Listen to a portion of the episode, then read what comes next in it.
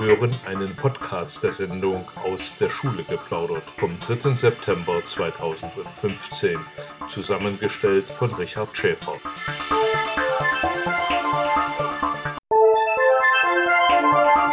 Aus der Schule geplaudert. Diskussionen zur Bildungspolitik, Neuigkeiten aus Thüringer Schulen, Fragen zur Erziehung mit Michael Kummer und Richard Schäfer.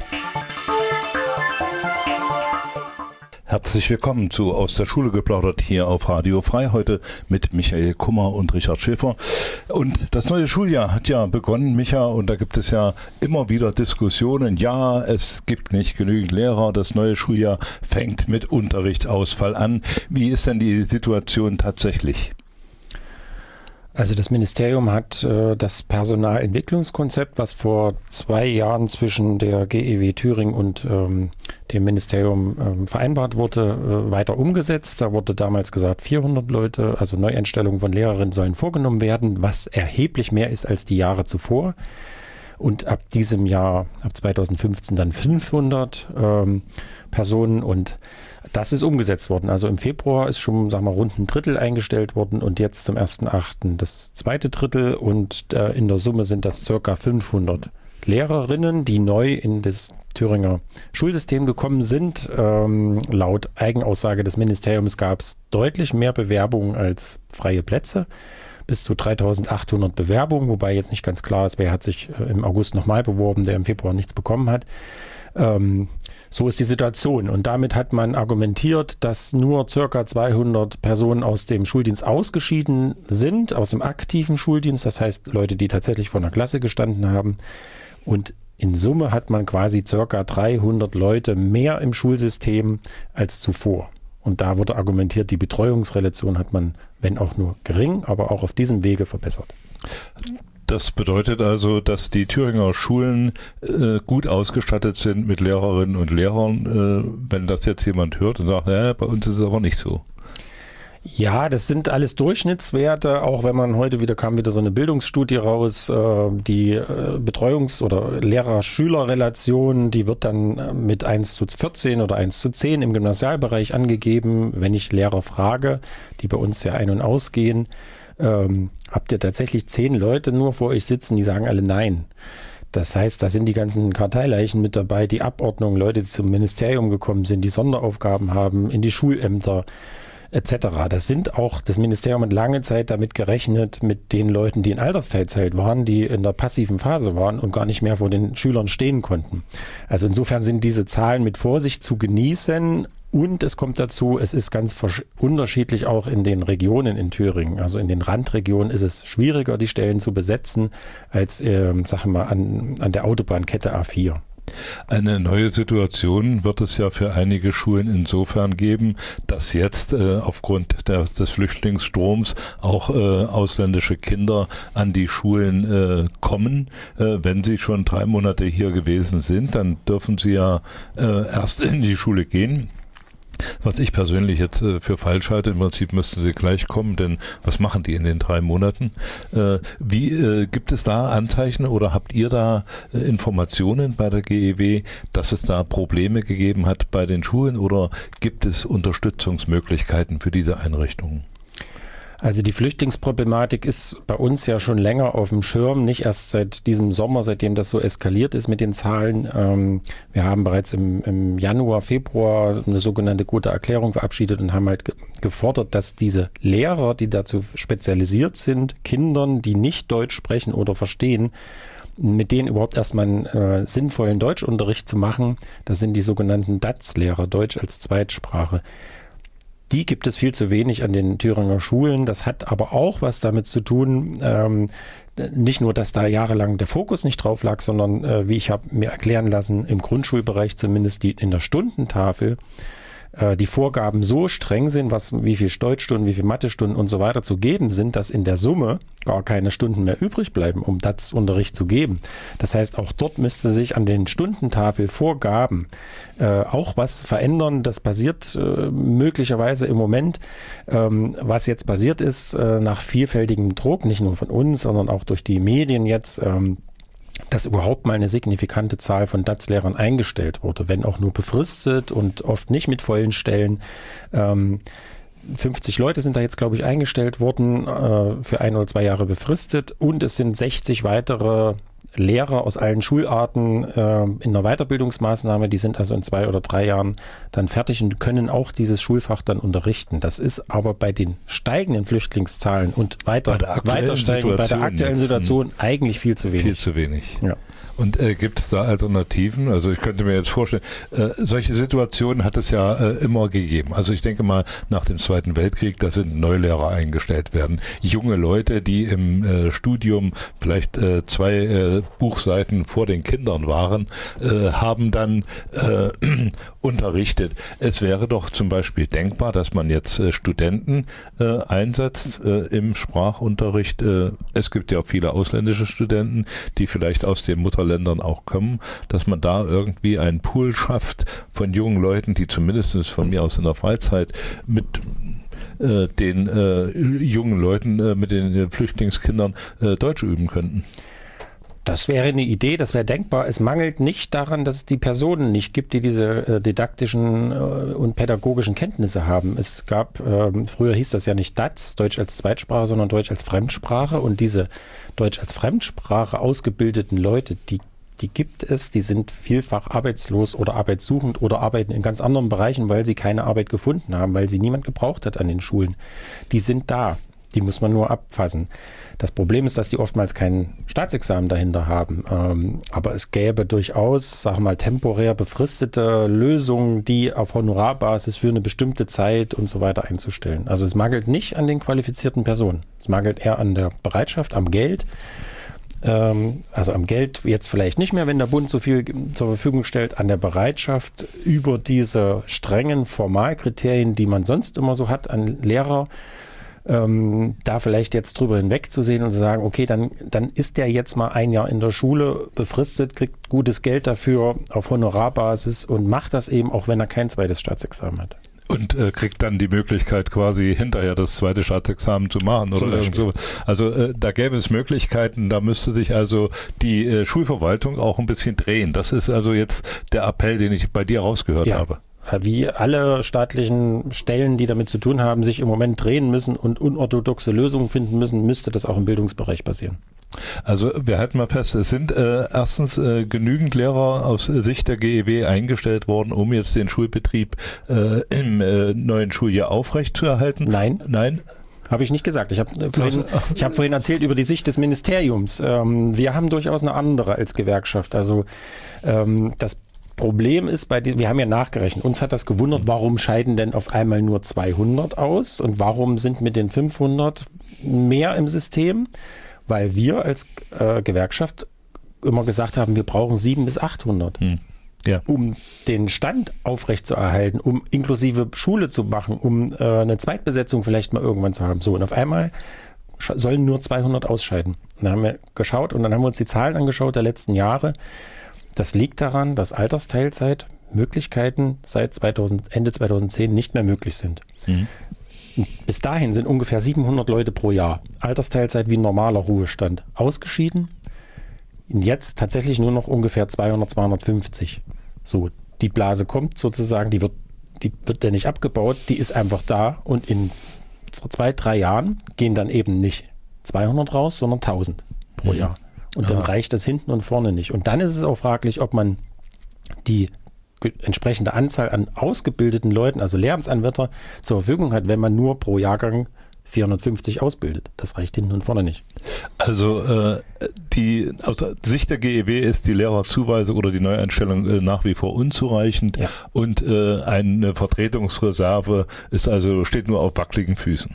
Vertretungsreserve wird jetzt aufgebaut. Wir hatten eigentlich vereinbart 300 Stellen in diesem Personalentwicklungskonzept vor zwei Jahren ähm, und die sollten Vollzeit unbefristet im Schulsystem schon sein. Was ist gekommen? 100 Stellen erstmal befristet und wenn die dann weiterarbeiten wollen nach dem Jahr oder zwei Jahren, dann müssen die sich ganz normal neu bewerben. Die sind wieder raus aus dem Schulsystem. Aha und eben auch nur ein Drittel bis jetzt von dem, was eigentlich vereinbart ist, wo auch das Ministerium vor zwei Jahren gesagt hat, ja, wir brauchen die 300. Also Schulverwaltung ist ganz schön knifflig, denke ich mal, oder? Das ist knifflig und äh, Finanzminister, früher war es der Voss, jetzt die Taubert, äh, wir sitzen dahinter und haben den Rotstift in der mhm. Hand. So äh, geht also fast jedes Schuljahr los und wir machen jetzt erstmal Musik. Wir haben noch weitere Themen. Unter anderem wollen wir uns natürlich auch beschäftigen mit äh, dem Thema Schulbegleiter, Integrationshelfer und wir haben auch einen Gast im Studio, der äh, nachher über ganz tolle Projekte berichten wird. Wir machen aber jetzt erstmal Musik. Ja, die Jungs von Las Vegas lassen die Musik immer schön lange ausklingen und da haben wir Zeit, die Regler zu bedienen. Und wir wollen jetzt äh, das Thema äh, anwenden oder ansprechen, das wir vorhin angedeutet haben. Offener Brief äh, des äh, Oberbürgermeisters Bausewein äh, zur Situation der Flüchtlinge. Das hat viel Staub aufgewirbelt. Es gab viel äh, Kritik an äh, ihm, an seiner Haltung. Es gab aber auch viel Zustimmung äh, zu dem, was er gesagt hat. Und äh, natürlich hat äh, die GEW sich dazu äh, geäußert, vor allem zu dem Teil, den er gesagt hat, zur Schulpflicht oder zur Aussetzung der Schulpflicht für Flüchtlingskinder. Was habt ihr konkret kritisiert, Micha?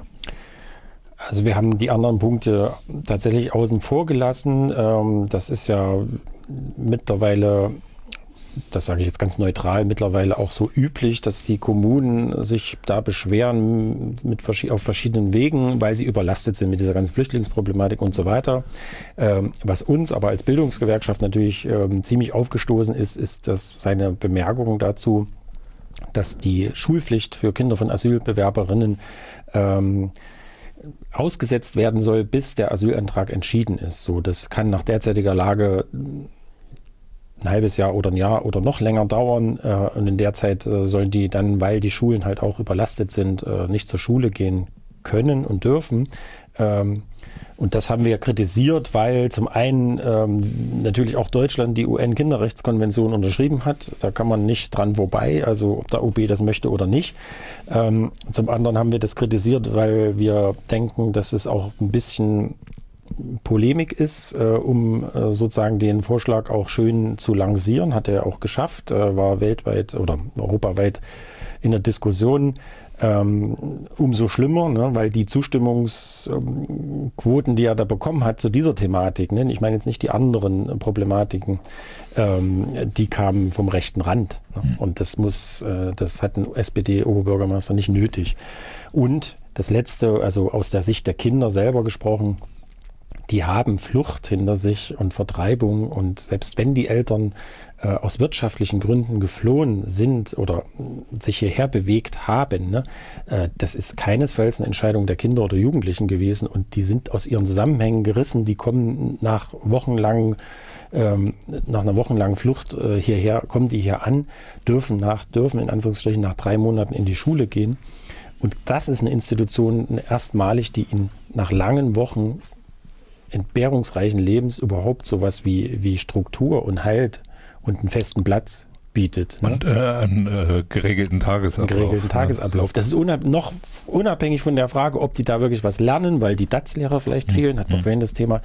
Ähm, das kommt ja noch alles dazu, aber dass die überhaupt sozusagen sozial eingebunden werden, auch mit. Gleichaltrigen, das ist sehr, sehr wichtig für die Entwicklung dieser Kinder. Und selbst wenn der Asylantrag abgelehnt wird, sind die hier vielleicht ein halbes Jahr zur Schule gegangen und haben was gelernt denke ich. Und Sie nehmen äh, Eindrücke mit äh, in die nächste äh, Asylunterkunft oder so und wissen äh, vielleicht, äh, hier in Erfurt äh, kann man gut lernen, hier gibt es Menschen, die sich um sie kümmern und hier können wir auch wieder zurückkommen. Also da denkt die GEW, nicht nur die GEW, dass der OB da ein bisschen zu kurz gesprungen ist bei diesem äh, Ausflug da, die Flüchtlingskinder von der Schulpflicht da zu entbinden, solange die Asylanträge nicht äh, bearbeitet. Ich finde ja schon, diese drei Monate sind schon hart, äh, dass sie da warten müssen, ehe sie in die Schule kommen. Ja. Hat das nun tatsächlich äh, für die äh, also das ist ja nun ein offener Brief. Er hat ihn ja äh, erstmal nur polemisch äh, gemeint. Das wird ja so schnell auch nicht umzusetzen sein, äh, diese Absicht. Und äh, da gibt es ja auch sicherlich äh, einige Hindernisse, die ihnen da äh, im Wege stehen. Also jetzt wird erstmal die Praxis so durchgeführt. Nach drei Monaten dürfen die Kinder in die Schule. Natürlich wäre es günstiger, wenn die Kinder zum Schuljahresbeginn da, äh, wenn alle anderen anfangen, auch mit in die Klassen reinkommen und nicht zwischendurch irgendwann, wenn ihre drei Monate abgelaufen sind. So, und jetzt haben wir einen Experten hier, äh, den möchten wir erstmal herzlich begrüßen. Hallo Sven. Hallo. Hallo. Das ist Sven von Spirit of Football. Ein Ball, eine Welt. Eine Organisation oder eine Vereinigung, die seit Jahren, seit 2005, glaube ich, hier in Erfurt aktiv tätig ist und die sich natürlich mit dieser Problematik Flüchtlingskinder ganz intensiv auseinandersetzt mit äh, Hilfe des runden Balls. Äh, Sven, welche Erfahrungen hast du denn mit äh, Flüchtlingskindern gemacht, wenn ihr mit den Projekten, auf die wir dann noch zu sprechen kommen, äh, hier in die, in die Schulen kommt? Ja, mit äh, Spirit of Football und unserem Bildungsprojekt Ein Ball, eine Welt ähm, sind wir seit 2011 regelmäßig äh, an Erfurter Schulen unterwegs und führen dort unser Programm durch. Und ich erinnere mich sehr, sehr gut am letzten Schuljahr ähm, an einer Grundschule hier in Erfurt, mit der wir seit 2011, das ist die erste Schule, mit der wir zusammengearbeitet haben, an einen Jungen, der aus äh, Syrien mit seiner Familie kam und ähm, bei uns ist das immer so, dass wir an fünf Projekttagen während des Schuljahrs äh, vor Ort sind.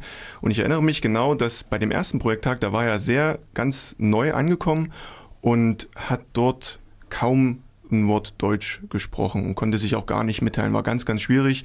Ähm, bei uns funktioniert aber auch Kommunikation nonverbal, auch ähm, wenn man mit den Kindern Fußball spielt. Also das funktioniert von Anfang sehr gut, da braucht man auch gar keine Sprachkenntnisse, aber es war auf jeden Fall offensichtlich, dass er sich noch nicht richtig mitteilen konnte. Und beim zweiten Besuch, das war ungefähr acht oder neun Wochen später, hat er schon, ähm, konnte er sich schon mitteilen und konnte schon einzelne Sätze sprechen, er hat auf Fragen geantwortet, er konnte sich auch schon etwas ausdrücken.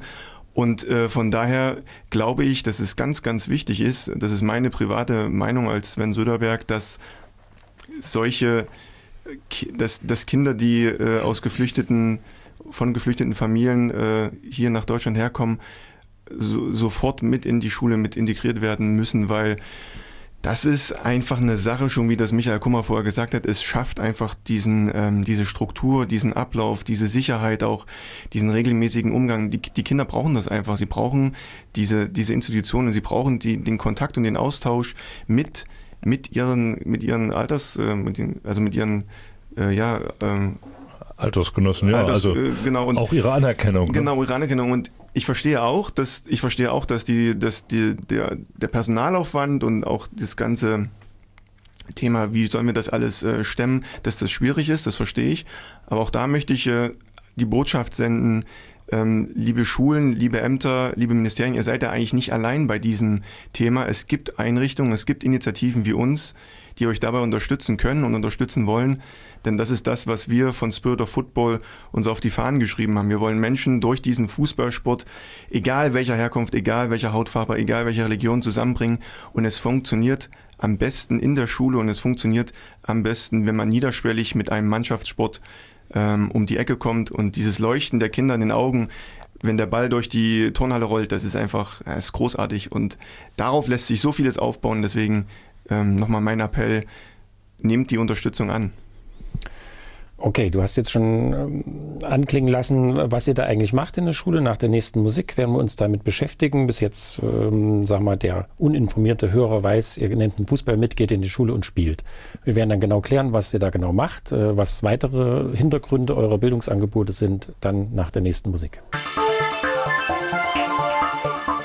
Wir machen weiter mit Fußball, klar. Spirit of Football. Sven Söderberg ist heute hier von Verein Spirit of Football und wir wollen natürlich wissen, was für Projekte laufen zurzeit. Ich habe äh, den äh, Terminplan angesehen. Äh, da bin ich eigentlich froh, dass du heute hier bist. Also, denn da geht es los ja am 4.9., 5.9., 6.9., 7.9. Jeden Tag ist da äh, Action. Ihr geht also äh, jetzt in die Offensive und äh, später im Herbst dann irgendwie auch in die Schulen und macht da Projekte. Vielleicht sagst du erstmal kurz, was, was beinhaltet so ein Projekt, wenn er an die Schule kommt? Genau, das ähm, Projekt trägt den Namen Ein Ball, eine Welt oder wie der englischsprachige äh, Zuhörer verstehen wird, One Ball, One World. Ähm, dieser Slogan ist entstanden auf der Ballreise 2010, als wir mit einem Fußball von London nach Südafrika gereist sind.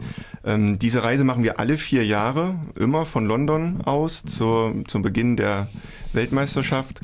Und äh, auf dieser Reise sammeln wir Geschichten. Und diese Geschichten bringen wir zurück in die Klassenräume in Erfurt, Thüringen und ganz Deutschland. Das Besondere bei diesen Ballreisen ist, warum wir das machen, ist nicht, weil wir einfach äh, zu viel Zeit haben und gerne unterwegs sind. Also wir sind gerne unterwegs und reisen gerne, aber jeder, der diesen Ball untertrifft, ja, auf dieser sechsmonatigen Reise, der darf auf ihn unterschreiben und erzählt ein Stück von seiner Kultur. Und am Ende von so einer Reise haben wir einen Ball, der mit über 18.000 Unterschriften gefüllt ist und der dafür dann wir sagen, das ist des Fußballs olympische Fackel. Und da kann man sich vorstellen, dass das ein großer Bauchladen ist an Themen. Und diese Themen haben wir umgewandelt in dieses Bildungskurriculum Ein Ball, eine Welt. Und wenn wir diese Projekttage an Bildungseinrichtungen machen, dann sieht das so aus, dass wir immer drei äh, Säulen anbieten. Das sind drei Workshops und die bestehen als erstes aus einem aktiven physischen Teil. Das heißt, wir spielen Fußball, aber nicht irgendwie Fußball mit Schiedsrichter, sondern Fairplay-Fußball. Da müssen sich die Mannschaften gegenseitig regulieren und das wird auch immer am Anfang reflektiert. Also die werden nicht einfach nur auf den Platz geschickt und dann wird gekickt, sondern es wird immer moderiert. Das zweite ist, da geht es an die, sagen wir mal, an, an die geistige äh, Komponente. Da werden die Geschichten nacherzählt aus den aus den Reisen, die wir gemacht haben. Wir nennen das globales Lernen, dass wir sagen, okay, wir sind jetzt ein halbes Jahr nach äh, Afrika gereist. Was passiert da in Afrika? Wie leben die Menschen in Afrika? Wir versuchen mit Stereotypen aufzubrechen und wollen quasi das, was wir erlebt haben, ähm, nacherzählen. Und das dritte, das geht eher so an die, sagen wir mal, an das kreative Momentum. Da geht es darum, dass sich die Teilnehmer unseres Programms kreativ ausdrücken können. Entweder wird was gebastelt, es wird ein Ball gebaut, es wird ein Graffiti-Banner erstellt, also es wird irgendwas getan, wo man sich kreativ ausdrücken darf. Und mit diesen drei Sachen, also Geist, Kreativität und Aktivität, haben wir eigentlich so ein gutes, so eine gute, gute Mischung gemacht und diese diese drei Teile werden in jedem Projekttag angeboten. Ihr bietet die an zur Wahl oder belegen alle drei, äh, alle Schüler die drei Module sozusagen hintereinander oder Workshops? genau, das ist ein Rotationsbetrieb. Also jedes Kind, das bei uns einen Projekttag macht, wird quasi durch jeden Workshop ähm, durchgeführt. Das heißt, die machen alle das gleiche am Ende des Tages. Das heißt, ihr von Spirit of Football seid mindestens zu dritt immer vor Ort? Wir sind mindestens zu dritt, noch häufiger mit mehr Leuten, weil wir gerade bei diesen moderierten Fußballspielen brauchen wir immer ein Teamer pro Mannschaft, weil wir als Vorbildfunktion immer mitspielen und den Kindern dadurch zeigen, dass es nicht darum geht, beim Fußball immer zu gewinnen und Leute auszutricksen und äh, irgendwie die meisten Tore zu schießen, sondern wir sagen, der ist derjenige, der Gewinner, der am meisten Spaß hat. Und wir feiern die Tore gemeinsam. Wir versuchen das Positive an diesem gemeinschaftlichen Spielen zu betonen. Ja? Und wir lachen nicht die Leute aus, wenn er irgendwie mal hinfällt oder ein falscher Einwurf. Das gibt's bei uns alles nicht, sondern wir sagen, es gibt nur positive Botschaften und wir haben auch eine nölenfreie Zone. Das heißt, es wird bei uns nicht genölt. Nicht nur auf dem Platz, sondern auch in den anderen Workshops. Also es geht wirklich dieser, dieses, das zieht sich wie ein roter Faden. Also das ganze Positive, was wir versuchen umzusetzen, das ziehen wir komplett durch in den Workshops. Und in den anderen zwei Workshops, die ich beschrieben habe, ist es auch immer so, dass es mindestens ein Teamer ist, der das ganze äh, quasi den ganzen Workshop leitet, aber oftmals auch ähm, mit einem zweiten oder dritten quasi begleitet wird. Die Regeln, die er da festlegt, zum Beispiel nullfreie Zone, ähm, Spaß haben statt individu äh, sagen wir, individuellen Erfolg und so weiter, die legt ihr ja am Anfang fest, die kommuniziert ihr und so weiter. Was passiert, wenn Kinder sich nicht dran halten, weil da ist vielleicht der Fußballstar vom örtlichen Verein dabei und nölt seine Mitspieler immer an, weil die nicht, äh, nichts können. Das ist immer so, dass die Kinder, die in den Verein spielen, die haben extrem Ehrgeiz und wollen auch immer gewinnen und wollen natürlich auch zeigen, was sie können. Ich kann mich da auch an mich selber erinnern, dass so meine Höhen auch immer der Fußballsport waren und die Tiefen in, der Schule waren eher so die naturwissenschaftlichen Fächer. Also ist klar, jedes Kind versucht natürlich seine Stärken irgendwie dann auch zu zeigen und das dann auszuleben. So, ne? Und beim Sport ist es dann aber so, dass es dann immer ganz schnell unfair wird. Ähm, und das versuchen wir zu, zu abzupuffern. Wir sagen, es gibt einen Maßnahmenkatalog, es gibt sechs Fairplay-Regeln und es geht in so, also es kann so drastische ja, Maßnahmen geben, dass ein Tor zum Beispiel nicht gegeben wird. Wenn diese Fairplay-Regel nicht eingehalten wird.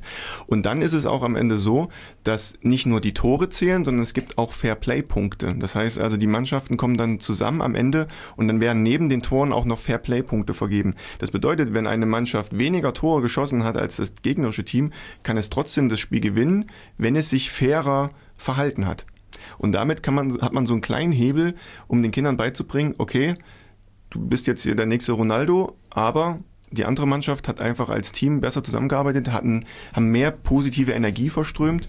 Das ist genauso viel wert, also mindestens genauso viel wert. Das ist ein ganz anderer Ansatz als der Leistungssportgedanke, der auch seine Berechtigung hat, klar, aber wir versuchen einfach eine Alternative daneben zu schaffen. Wie kommt denn das an bei den Kindern?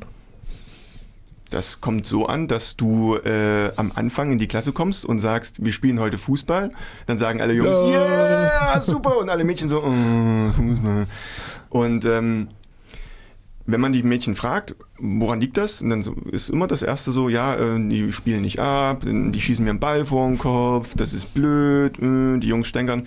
Und dann, wenn wir das in, wenn wir sozusagen unsere Regeln einführen und das alles erklären, und das auch vorleben, ist es so, dass am Ende wirklich, ist es immer so, dass die Mädchen mit dabei sind und wir wollen auch alle mit dabei haben. Also wir machen keine reinen Jungs- und Mädchenmannschaften, sondern es wird immer gemischt und die Mädchen sollen und müssen und dürfen auch einfach mitspielen und es funktioniert super gut. Also die Kinder verstehen das sehr, sehr schnell, dass wenn du ihnen das vorlebst und das Vorleben kann ich jetzt am Mikrofon schlecht nachmachen, müsste man jetzt eine Kamera haben, ist es wirklich so, dass wir als Teamer ein Stück weit das einfach leben. Und wenn du das als Kind siehst, wie dir das vorgelebt wird und dass das unglaublich viel Spaß macht, wenn man sich gemeinsam auf den Arsch setzt und so eine Runde dreht auf dem Arsch, wenn ein Tor geschossen wird und dabei die Musik angeht, dann vergessen alle auf einmal, dass es eigentlich ein Tor gefallen ist, sondern es geht um das gemeinsame Feiern. Wir sagen, es gibt so einen englischen Ausdruck, Celebration is Integration. Das heißt also, das gemeinsame Zelebrieren ist eine Form von Integration. Und ein Kind hat mal gesagt, das ist ganz, ganz toller Spruch gewesen, der hat gesagt, ja, mir war es gar nicht so wichtig, dass ich jetzt irgendwie Tor geschossen habe, aber ich wollte einfach unbedingt nochmal mich auf den Arsch setzen und drehen. und dann hast du eigentlich schon echt viel gewonnen, so wenn, wenn das am Ende angekommen ist. Ja? Und da ist einfach Sport ein guter Transportvehikel, Motor. Das klingt wahnsinnig spannend. Schade, dass man da nicht mitmachen kann als älterer Mensch. Doch, unbedingt. unbedingt. Jeder kann mitmachen. Das ist, Jeder, wenn man das mit der Schule vorher abklärt, kann man sich das sehr, sehr gerne angucken. Äh, vor der nächsten Musik vielleicht noch, äh, wenn ihr in die Schulen geht, ist dann immer die ganze Schule beteiligt oder nur einzelne Klassen? Wir haben das bis jetzt so gemacht, dass wir eine komplette Klassenstufe rausgenommen haben aus dem Schulalltag und die äh, jüngste Altersstufe ist die vierte Klasse. Also mhm. ab vierter Klasse kann man dieses ähm, Projekt machen bis hin zu 12. Klasse. Es gibt, da gibt es eigentlich keine, äh, kein, das kann man skalieren, das Programm. Und welche interessanten Erfahrungen bei Spirit of Football noch zu gewinnen sind, das erfahren Sie hier nach der nächsten Musik. Open Arms von Elbow kommt jetzt.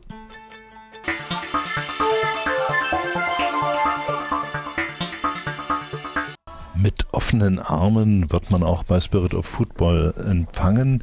Das, äh, denke ich, äh, ist eine wichtige Botschaft. Und Sven äh, Söderberg ist hier im Studio. Sven, äh, wir haben jetzt vorhin über Projekte gesprochen. Wenn man jetzt so eine, eine Klasse sich vorstellt, da hast du ja immer äh, einen Teil äh, sportliche Typen drin, einen Teil mittelmäßig sportliche und dann hast du auch einen Teil drin, die sportlich überhaupt nicht interessiert sind oder die körperlich, äh, die nicht die Voraussetzungen mitbringen. Äh, wie schafft er es, die alle in dieses Projekt zu integrieren, ohne dass einer äh, sich da äh, zurückgesetzt fühlt oder sagt, nee, das macht mir keinen Spaß? Das schaffen wir, indem wir authentische Beweise haben, wie wir mit Menschen umgehen, die zum Beispiel eine körperliche oder eine geistige Beeinträchtigung haben.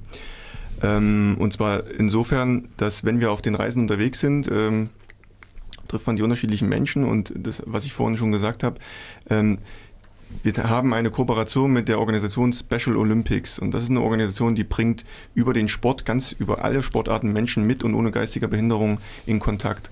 Und wir immer wenn wir auf den Reisen sind, machen wir Programme und Projekte mit den einzelnen Länderorganisationen. Und dort spielen wir ganz einfach gesagt Fußball mit Menschen, die eine körperliche und geistige Beeinträchtigung haben. Und es funktioniert. Und es funktioniert sogar sehr gut, weil auf gut Deutsch gesagt, dem Ball ist es egal, wer ihn da tritt. Und wenn jemand im Rollstuhl ist, ist auch kein Problem, kann er auch mitspielen. Gibt es auch Beweise, wir haben Videos, das ist das klingt jetzt ein bisschen äh, skurril, aber es ist tatsächlich so. Wir grenzen keinen aus. Wir sagen, jeder ist in der Lage zu spielen, weil dieser Sport, dieser Fußballsport, muss man mal ganz wirklich deutlich sagen, ist ein ganz einfacher und dummer Sport. Und das meine ich sofern, weil was brauchst du dazu? Und dann sagen wir mal, ah, Ausrüstung, ah, und hier Schienbeinschoner, ja, und Trikot. Eine Blechbüchse. Du brauch, brauchst du, du brauchst ja nicht mal Schuhe. Einer hat gemeint, ja, du brauchst zwei Beine. Nein, nicht mal das brauchst du. Ähm, das, was du brauchst, ist irgendwas, was rollt und fertig ist. Ja, und dann geht's los. Und ähm, da brauchst du auch keinen Platz, der abgekreidet ist, kannst du überall spielen. Und eigentlich mit dieser ganz einfachen Botschaft versuchen wir von Anfang an diesen, diesen Leistungsgedanken, der ja oft in diesem Fußballsport drin ist, einfach schon mal zu negieren und zu sagen, komm, das geht, das funktioniert. Und so, das ist authentisch, was wir sagen, das ist nicht ausgedacht. Wenn ihr an den Schulen seid, äh, sind die Lehrer dann dabei den ganzen Tag oder lassen die euch da machen oder wie läuft das? Teils, teils. Wir freuen uns immer, wenn die Lehrer dabei sind, damit sie nämlich sehen, was eigentlich passiert mit den Kindern. Ähm, es ist aber manchmal auch so, dass die Lehrer sagen, hier, ähm, das ist eure Klasse jetzt, ihr habt den ganzen Tag, viel Spaß damit. Aber wir würden uns, also wir sagen das auch immer, dass das besser ist für die Lehrer, wenn sie dabei sind. Aber ähm, die Lehrer muss man auch das ist nicht ganz immer einfach, weil Lehrer haben manchmal auch den Hang dazu, immer einzugreifen und zu sagen, das ist meine Klasse, ich will das jetzt so. Ne? so aber es ist ja ein Projekttag und da muss man auch ein Stück weit Vertrauen uns dann geben, dass wir das halt nach unseren Vorstellungen machen und das funktioniert bis jetzt wirklich gut. Es gibt wenig äh, also ich habe jetzt bis jetzt wenig Kritik äh, gehört von der Lehrerschaft, dass es komplett daneben gegangen ist. Und nee, Lehrer können auch lernen. Und für die Kinder ist das schön zu sehen, wenn die Lehrer auch aktiv mit eingebunden sind, zum Beispiel beim Fußballspielen. Die spielen auch mit. Ja, ja. Das, äh